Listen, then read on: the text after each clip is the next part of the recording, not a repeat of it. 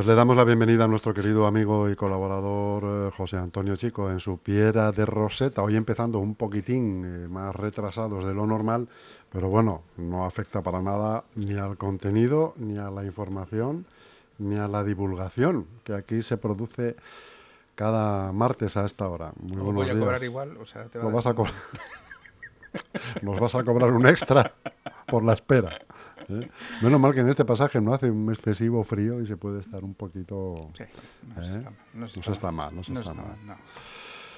Pues que, José, que le damos la vuelta a la tortilla otra vez, ¿no? Otra vez. Esta sea, semana. mi- Mira que dijimos el otro día, continuará. Continuará y efectivamente no te continuará. equivocaste, ah, porque ha continuado de Ha una con- manera un poco... Un poco curiosa. Curiosa. Un poco curiosa. Bueno, recordamos la semana pasada que estuvimos hablando. Oye, tiene analogías con Steve Jobs, ¿eh? Sí, sí, sí. Cada vez tiene- más, ¿eh? La tiene, sí, sí, sí. con- eh, lo que pasa es que de una manera súper acelerada. Eh, nos quedamos la otra semana hablando de- del terremoto que habíamos tenido en, en la empresa probablemente más importante de, de la inteligencia artificial en este momento, que era OpenAI. Y bueno, pues dijimos, han despedido al uno de los fundadores y el CEO de la empresa, Sam Altman, y le acaba de contratar Microsoft. Y ahí nos habíamos qued- quedado, que era una cosa que- súper sorprendente. Decíamos, Microsoft ha sido una jugada maestra, tal. pero mm, recordemos que una de las cosas que se había puesto sobre la mesa era una carta por parte de los empleados diciendo o readmiten a este señor o nos vamos todos a Microsoft que nos han dado allí trabajo, nos han dicho lo que queramos, que no hay ningún problema, que a todos nos contratan. Y, y surtió efecto, ¿no? surtió efecto eso y otra cosa más importante. Y era un detalle que luego ha trascendido, ¿no? Resulta que el muñidor de toda la operación de despido de San Alman pues estaba muy preocupado. Era una de las personas que estaba en su círculo de confianza y era eh, formaba parte del consejo de administración de OpenAI, que era Ilya Saskovich. Y resulta que Ilya Saskovich, cuando despide a, mm, vamos, él no, del Consejo, eh, logra tener una mayoría para que despidan directamente a San Alman, eh, pues se va al segundo de a bordo que le habían ofrecido quedarse en la empresa, eh, aún saliendo fuera del Consejo de Dirección, eh, que era Greg Brockman, creo recordar que es su nombre, y bueno, pues hay un detalle aquí que forma parte de, bueno, pues del complejo mundo de las relaciones humanas, ¿no? Resulta que Ilya fue eh, padrino de la boda de Greg Brockman porque él era amigo íntimo de su mujer. ¿Y qué es lo que ocurre? Pues que en un momento dado eh, le dice su mujer, oye, la mujer de, de Greg Brockman, oye, esto es eh, terrible, ¿cómo se te ha ocurrido hacer esto? ¿Cómo se te ha ocurrido hacer esto? Porque eh, no sabes lo que acabas de hacer. Tienes un lío de tres pares de narices, eh, vas a acabar con una amistad de años. Claro, su marido de- íntimo amigo suyo, ya os digo que había sido em, padrino en su boda y le convence de que dé marcha atrás. Y pone un tuit, él también. Aquí todos, si os dais cuenta, funciona a través de tweets. El tuit es el canotazo, plaf, que parece que pone... eh, pues es el medio de comunicación por el cual se, se transmite todas las noticias en, en tiempo real, dentro de las empresas incluso. Y bueno, pues eh, este hombre pone un tuit y dice, me arrepiento muchísimo de lo que he hecho. Me gustaría que todo volviera a como estaba. Todo esto habían contratado ya a otro nuevo CEO que decíamos que bueno venía de, Twitch, de otra plataforma y, tenía mm, pues una, impor- una importante eh, ¿cómo lo diríamos? Eh, digamos que no estaba muy de acuerdo con el panorama que, tenía la IA, creía que estábamos avanzando demasiado deprisa, que los productos que estaba mostrando OpenAI todavía no estaban lo suficientemente maduros, eh, y él tenía un- una preocupación en que llegara a producirse ese ese momento terrible o no tan terrible, no sabemos cómo será, de llegar a la inteligencia artificial general de manera que pudiera acabar la IA con la humanidad tal y como la conocemos, de la forma que sea. El caso es que al final, pues las presiones se hicieron efecto, las presiones de empleados, más las presiones de los grandes accionistas, entre ellos Microsoft, hacen efecto, y se llega a un momento en el cual mm, deciden recontratar a San Alman, echar a los discos, los que han sido aquellos que, que bueno, que han en contra de este hombre, sacan a Iria Saskovich aparentemente del, del consejo de dirección, pero continúan la empresa y se hacen una foto los empleados de, de la empresa de OpenAI y con, con, Greg Brockman y con San Alman, todos en un selfie maravilloso, como aquí no ha pasado nada y todos están amigos. Y Microsoft dice, vale, pues si yo sin problema, si a mí lo que me interesa es seguir como ahora, si yo como estábamos, pero claro, se lleva una confianza brutal por parte de San Alman, que es el que le, al que han apoyado en todo momento en esta crisis, ¿no? Y dice, este no nos va a fallar. Ahí tienen un aliado. Claro, tienen un aliado. Ya no es un socio. Y además hay una cosa muy curiosa, y es que se, recordemos que era una empresa, esto como muy rara, porque el Consejo de Dirección eh, realmente no son accionistas de la empresa, ni es gente que trabaje directamente eh, en, en, el desarrollo, es una especie de consejo ético, ¿no? Que, que supervisa un poco las actividades. Mm, hay una cosa cosa que aparece dentro de, los estatutos de la propia empresa y es que dice, si llegamos algún día a la inteligencia artificial general, será para toda la humanidad. No para Microsoft, aunque sea el principal accionista. En, código abierto. Sería algo para todo el mundo, lo lideraríamos para todo el mundo. Pero claro, digamos que igual con los amiguitos que se han hecho ahora de San Alman, a lo mejor como que ellos son los primeros. Y aquí el que llega primero sabemos que, el que pone la, primera piedra es el que eh, pita. Ahora, toda la historia esta queda todavía en entredicho porque no aparece el por qué. Seguimos sin saber exactamente el por qué. Y a lo largo de esta semana aparecen diferentes noticias, especulaciones, y se empieza a hablar de algo que llaman Q-Star. ¿Qué es esto de Q-Star o Q-Star? ¿no? Q Bueno, pues esto, cada uno empieza a interpretarlo de diferente manera. Uno dice, bueno, pues esto es una capacidad que se le ha dado al modelo interno de la IA, lo que llamamos los transformes, de inferir que es eh, un reforzamiento respecto a lo que había hasta ahora. Y eso parece bastante razonable. Vamos a explicar un poco lo que es esto, porque parece un poco raro, ¿no? Esto, ¿no?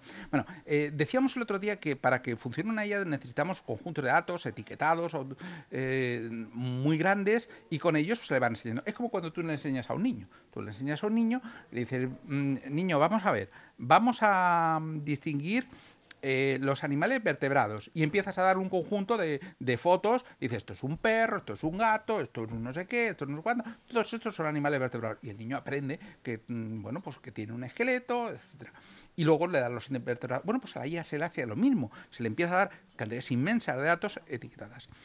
Pero lo que se sospecha es que se ha llegado a un punto en el cual cuando tú le das un conjunto de datos suficientemente grande etiquetado, la IA ya, a través de este, este progreso que se ha hecho en el algoritmo, es capaz de crear sus, propios subconjuntos de datos sin necesidad de que haya un humano diciéndole esto es como tú dices. Pongamos un ejemplo. Mira, yo recuerdo cuando mi hijo era pequeño, recuerdo un día le llevé a, Ávila y estaba con, mi tía, le estaba enseñando unas fotos de estas de, mm, un libro para niños y tal. Y iba diciendo, ¿y qué es esto? Pues esto es un, un perro y tal. Y le enseñó una, una, foto de una vaca y le dijo, ¿qué es esto? dijo, un perro mi hijo todavía no había visto una vaca, realmente él nunca había visto una vaca, todavía no iba al colegio, no había visto una vaca y, dijo un perro, nos rimos todos, no hijo, esto es una vaca, ¿no? Bueno, pues aquí ocurre lo mismo, o sea, a la IA realmente tú le estás dando etiquetados estos datos, pero si tú le enseñas solamente fotos de perros, él nunca va a saber que una vaca es una vaca, va a decir, esto es un perro porque se parece, tiene cuatro patas, pues se parece, tiene un cuerpo más o menos grande, pues un perro grande, no parece que este algoritmo lo que ha hecho es evolucionar de tal manera que cuando tú le das un, número eh, suficientemente grande de datos, es capaz de crear sus propias clasificaciones diciendo esto no es, es otra cosa, y como el conjunto de datos que abarco es muy grande, puedo inferir que tiene determinadas características. Es como si aprendiera, por ejemplo, cuáles animales son mamíferos. Tú no le has dicho que este animal es un mamífero, pero aprende porque le das un número muy grande de, animales, le dice, bueno, pues mira, estos animales eh, son vertebrados, los mamíferos tienen que ser vertebrados, mamíferos invertebrados no hay, ¿no? Y rápidamente es capaz de crear su propia categoría y decir, eh, este animal, como es un invertebrado, no lo. tú no se lo has explicado, pero has sido capaz de inferirlo él. Bueno, pues esto mm, dice, bueno, pues parece que, es razonable que se haya llegado a un avance que le permitiría a la IA, para entendernos, aprender matemáticas. Y es que las IAs son un poco como nosotros hasta ahora. Tú imagínate que yo te doy, Jesús, te, digo, bueno, em, dime cuánto es 378 elevado a la quinta potencia probablemente sabrías calcularlo, pero no me vas a decir la respuesta en un momento, porque no eres un genio de la matemática, creo que no lo eres. Te lo confirmo, te lo pues, confirmo. 378 a la quinta potencia, es decir, multiplicar 378 por 378 por 378, así cinco veces, pues no, no, no, no, no de, cabeza no somos capaces de hacerlo ninguno, ¿no? Bueno, pues cuando tú se lo preguntas a, a una inteligencia artificial, tú crees lo mismo, te puede dar una aproximación, pero no te da la cifra exacta, a no ser que haya utilizado una herramienta propia que está especialmente dotada para hacer cálculos. Hay una que se llama Wolfram AI, que, se encarga de hacer este tipo de cosas, que es el equivalente a una calculadora. Si yo te doy a ti una calculadora, tú dices, en un momento, José Antonio, esta es la solución. Y lo haces perfecto. Bueno, pues la IA hasta ahora era capaz. Pero imagínate que la IA fuera capaz de aprender ella sola a multiplicar rapidísimamente a través de un sistema que no se lo hemos enseñado. Simplemente le hemos dicho, multiplicar es sumar verdad que entendiera el fundamento matemático y fuera capaz de aplicarlo más allá de lo que eh, somos nosotros capaces de hacerlo en términos de velocidad, en términos de razonamiento. Que fuera capaz de incluso realizar sus propios teoremas matemáticos. Y dices, ostras, ostras, entonces la IA sí, pues, iba a ser, esto iba a ser la pera, ¿no? Porque efectivamente la IA podría ser que fuera capaz hacer unas operaciones para las cuales nosotros no estamos capacitados y de sin manera, necesidad de conectarse y de manera autónoma. De manera autónoma. ¿Tú te acuerdas de una película, a ti que te gusta mucho el cine, seguro que te, que te, acuerdas? Em, una película que se llamaba em, Seekers, bueno, Sneakers, eh, eh, creo que es el Seekers, eh, Los Fisgones, creo que sí, Los Fisgones. con Robert Redford, ¿te acuerdas? De, Dan Aykroyd, River Phoenix, la verdad es que estaba repleta de buenas... Poitier, estaba también en la película. Bueno, esta película del año 92 era una película en la que comprimiendo mucho el argumento, pues había una especie de conspiración en la que se mezclaban agencias gubernamentales, criminales, y utilizaban todos a una empresa, de, por medio de una empresa de, ciberseguridad, hablo del año 1992, ¿eh? para obtener una especie de dispositivo de codificación universal, algo que no existía aparentemente, pero que un matemático le había dado por lucubrar una teoría mediante la cual era capaz de descomponer de una manera muy eficiente números primos. Bueno, esto tiene, en su momento, era de aplaudir, porque realmente lo que estaban sembrando era la realidad de cómo se codificaban y cómo se codifican hoy todas las mm, informaciones que viajan a través de Internet, por ejemplo. Cuando tú te conectas a un banco, no hace falta que sea con un ordenador, con tu teléfono, para hacer una transferencia bancaria, esa información viaja codificada a través de lo que se llama un protocolo HTTPS, pero básicamente, si no vamos a lo más em, profundo de, cómo está construido esto, podríamos decir que hay una transferencia de información en forma numérica y esto se codifica usando números primos muy grandes. Cuando tú usas números primos muy grandes, es difícil obtener factorización de esos números. Vamos a explicarlo de forma sencillita. Eh, recordemos eh, así de, mm, matemáticas elementales. Mm, ¿Qué era factorizar un número? Pues era obtener todos los eh, divisores de, un número. ¿no? tú un número normal puedes obtenerlo mm, rápidamente, puedes saber si es divisible por dos todos los pares son divisibles por dos. Bueno, pues eso lo sabemos más o menos intuitivamente, todos lo, sabemos, ¿no? Em, ahora, cuando ya te dicen dividir por tres, pues ya no era tan fácil. Te tienes que acordar de que había una regla que decía que si sumabas todos los números entre sí, de, todas las cifras entre sí de un número, si era divisible por tres, era divisible por tres también ese número. Ah, pues mira, pues ya sabemos. Bueno, en un número primo, recordamos, era un número que solamente podía ser divisible por sí mismo y por la unidad. Eh, los números primos pues serían el 2, el 3, el 5, el 7, el 11, el 13. Todos esos no tienen divisores. Bueno, cuando, operamos con números primos grandísimos, de muchas cifras, es muy difícil calcular los, los divisores. Tú acuérdate que había que hacer aquello del, eh, fa- de- del factor común, intentaba sacar los divisores por el mismo múltiplo del máximo con un divisor. ¿Recuerdas aquella Sí, historia, sí. no? Bueno, aunque sea lejanamente, pero todos sí, tenemos la idea. Bueno, el caso es que los números primos, como no hay, pues son cifras tan grandes, claro, tendrías tú que pensar, ¿y este número es divisible por 7? Pues de- intentar hacer la división y ver, de- cuando los números son tan grandes, incluso a un ordenador le cuesta un horror. Le cuesta un horror de tiempo. ¿Sería capaz de hacerlo? Sí, pero en un tiempo... pues, Tú fíjate. claro, si tarda 500 años el ordenador en darte la solución, pues no, no vale para nada. O sea, es un, es un buen sistema. Bueno, así funcionan ahora mismo todas las transacciones económicas en el mundo. Todas. Con la inteligencia. Con la eh, si- sin inteligencia artificial. ¿eh? Mm. Todo es eh, mm, a base de multiplicación de números primos. te- y si tú sabes un número primo y la otra parte tiene el otro número primo, sabes si puedes dividir. Por tanto, la comunicación es absolutamente segura, porque nadie podría sacarla, porque para sacar el número primo que es divisor tardarías un montón de años con un ordenador, incluso con un ordenador cuántico, que se dice, no, un ordenador cuántico, estos que están especulando ahora. Oye, pero Esto sería José, terrible. ¿a dónde habrá quedado Deep Blue? Eh, bueno, Estará, estará arrinconado, ¿no? En un Ar- trastero, arrinconado, sí. seguro, ¿no? De- seguro que sí. El caso es que to- esto que parece tan complicado, realmente es mucho, mucho más sencillo si vamos a las matemáticas eh, primordiales en las que está basada, pero lo que nos quiere decir es una cosa. Si es verdad que la inteligencia artificial es capaz de lucubrar, a lo mejor pasa como con la película, que hay un matemático que encuentra una manera de dividir números primos ah, factorizándolos de tal manera que es capaz de hallar rápidamente la solución, de decir si un número es factorizable o no y decir cuál era el número. Es decir, a lo mejor se podría hacer que una IA se cargara todo el sistema económico mundial en un segundo. Pues claro, si deja de ser secreto tu número secreto, si deja de ser secreto cada conexión que tú haces a Internet a un punto pudiera ser interceptada y modificada, si recuerdas a la película, uno de los, mm, una de las frases que más se repite es eh, no más secretos, ¿no? pues podría ser que estemos cerca de ese no más secretos, pero significaría una revolución que mm, a nadie se le puede ocurrir mm, cómo saldríamos de esta.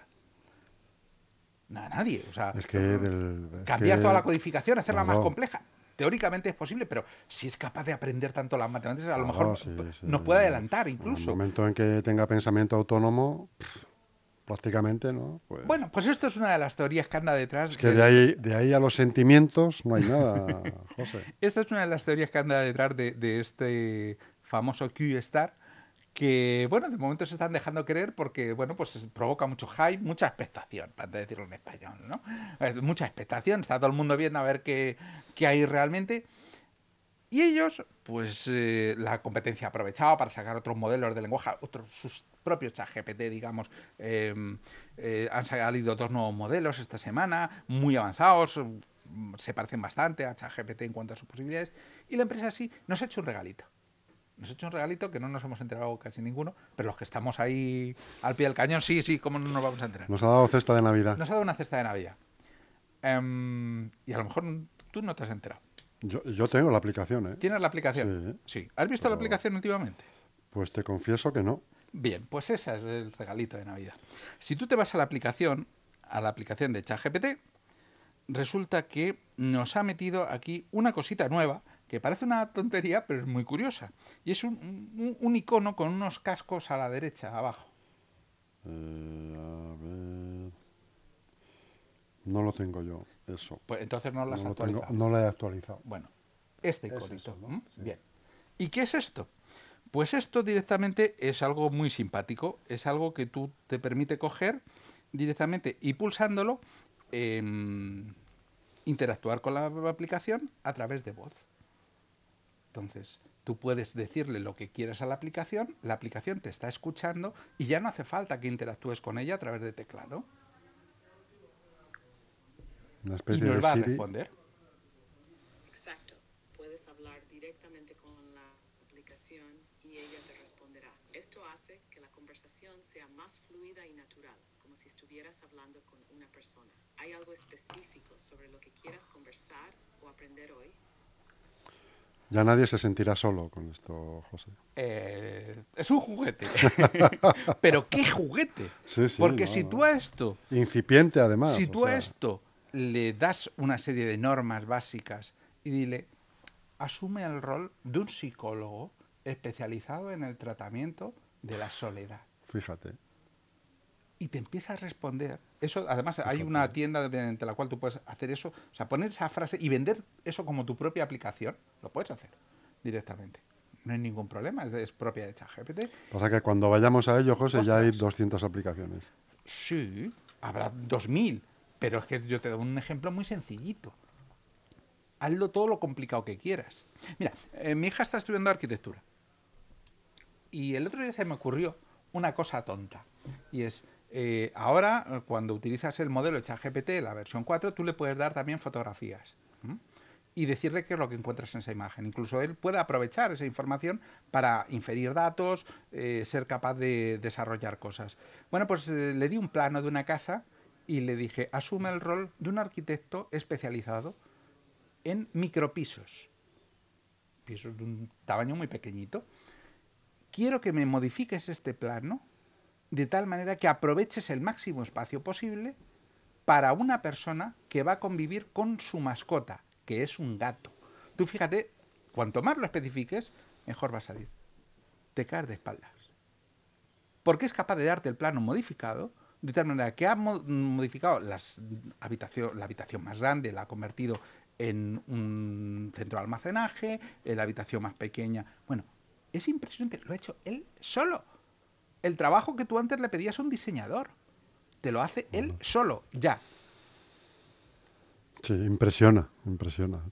Eh, más vale que empecemos a revisar porque aquello que pensábamos que la inteligencia artificial no iba a ser capaz de hacerlo o iba a ser capaz de hacerlo dentro de muchos años, pues a lo mejor es capaz de hacerlo Antes ya de Navidades. o la semana que viene. Sí, sí, sí, sí.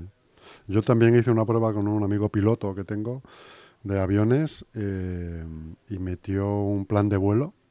Le, le le di unas coordenadas, dije, eh, hazme un plan de vuelo con, con su, con su lenguaje técnico, ¿no?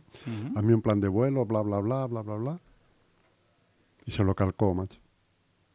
El tío, que no, no conocía todavía la aplicación, te estoy hablando de un poquito antes del verano, y dice, joder, esto está bien. O sea, esto no es, no es información... No es filfa. No, no, no, no. no. No, no, esto está bien. Está bien. Hay que tener en cuenta que todavía los modelos alucinan, de cuando en cuando pueden meter la pata, sobre todo si a uno eh, coge y le quiere forzar al modelo y preguntarle más allá de las capacidades de comprensión que tiene, eh, o le pregunta por cosas muy actuales, eso puede fallar. Pero lo cierto es que En cualquier caso, pues eso.